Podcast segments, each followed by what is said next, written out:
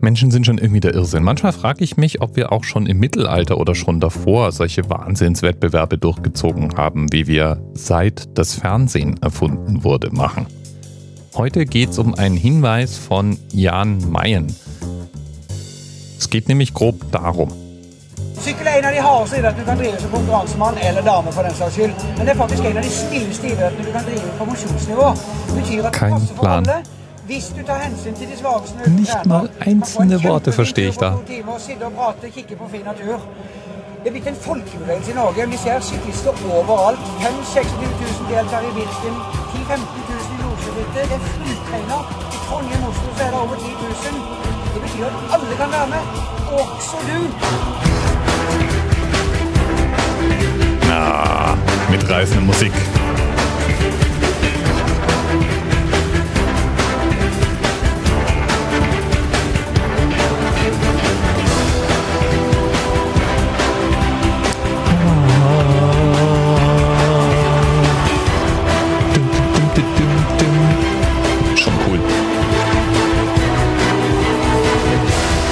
Kamerafahrt fährt über Norwegen hinweg.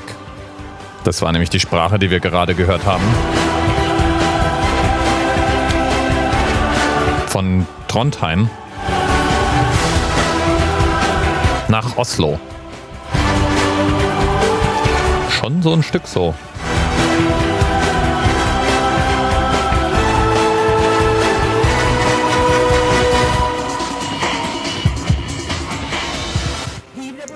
Nämlich genau 543 Kilometer. Und es ist ein Radrennen, von dem wir es hier haben. Nämlich das Radrennen Styrkeproven. Oder Den Store Styrkeproven. Und ich habe es garantiert falsch ausgesprochen. Das ist auf jeden Fall norwegisch und heißt so viel wie große Kraftprobe. Und es ist der bekannteste Radmarathon in Norwegen. 3400 Höhenmeter sind zu bewältigen. Die ersten 170 Kilometer gehen permanent bergauf. Da wäre ich ja jetzt schon völlig raus. Ich glaube ja, Radfahren ist für Flachländer erfunden worden. Da magst du mir jetzt widersprechen. Vielleicht bist du ja Mountainbiker, aber ich bin's nicht. Und 170 Kilometer bergauf Radfahren? Mm, nee. Mm -mm. Da werde ich schon beim reinen Gedanken muskelkaterig.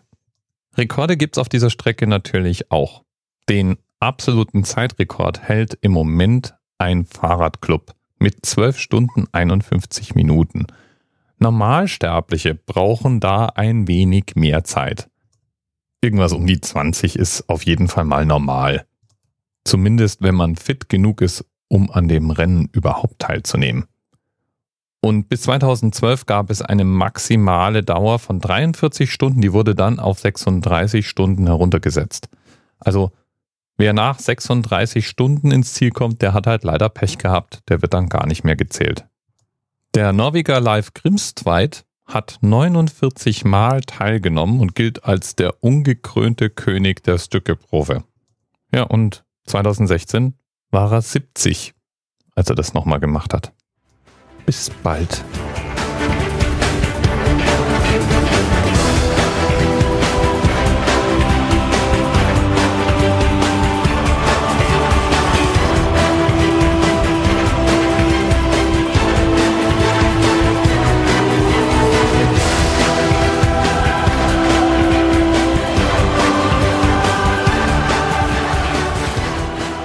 DMRS 10, 9, 8, the experience of 47 individual medical officers. Was hier über die Geheimzahl der Illuminaten steht. Und die 23. Und die 5.